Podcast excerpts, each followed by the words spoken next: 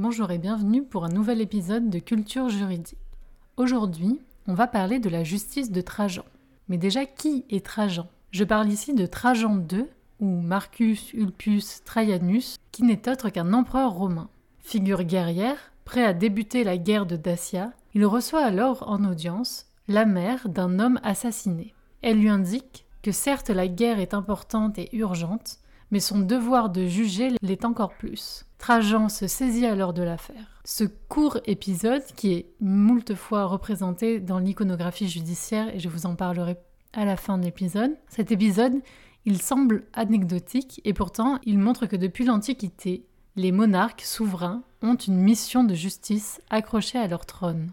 D'ailleurs, bien souvent, ce souci de justice va être représenté dans les tableaux royaux, petit à petit, par la main de justice, le sceptre ou autres figures symboliques.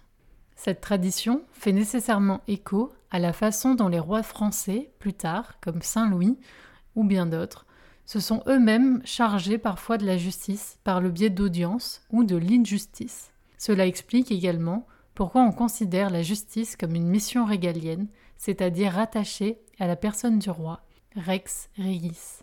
Pour refaire un parallèle avec ces souverains qui donnent eux-mêmes la justice, donc ces souverains justiciers, le roi justicier, on peut citer Saint Louis avec par exemple sa justice rendue sous son arbre de justice, bien souvent le chêne, ou encore une figure biblique telle que le roi justicier David. Pour en revenir à la justice de Trajan, cet épisode anecdotique est tiré du purgatoire de Dante dans le chant 10, qui raconte cette femme qui vient voir son souverain et lui demander de rendre justice pour son fils décédé. Finalement, au travers de cet épisode, on comprend que la guerre comme la justice sont des missions et des prérogatives du roi, du monarque, du prince, mais finalement la justice l'est quand même avant l'esprit guerrier, sorte de devoir qui pèse sur la tête du roi et qui doit être garant de la justice et de la paix sociale au sein de son peuple. Comme je vous l'ai dit en début d'épisode, cette scène judiciaire a été plusieurs fois représentée dans la peinture, avec notamment Hans Sebald Beham, qui, qui en a fait une estampe en 1537, ou encore Eugène Delacroix en 1840, qui va peindre et dessiner cette scène, qui est présente désormais à Dijon et au Louvre. On a aussi au XVe siècle le peintre flamand Rogier van der Weyden, dans toutes ces iconographies, si vous les, si vous les cherchez, vous allez pouvoir voir le roi qui est, ou le prince qui est symbolisé par sa tenue martiale sur son cheval qui se dénote du reste des soldats.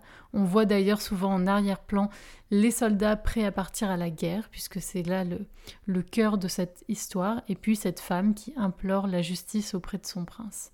Toutes ces références iconographiques et euh, bibliographiques seront dans les détails du podcast et je vous invite aussi à vous renseigner sur cette figure du roi justicier que Bernard Barbiche a notamment particulièrement travaillé. J'espère que cet épisode vous aura plu. On est toujours sur un format court pour développer des points de culture juridique judiciaire.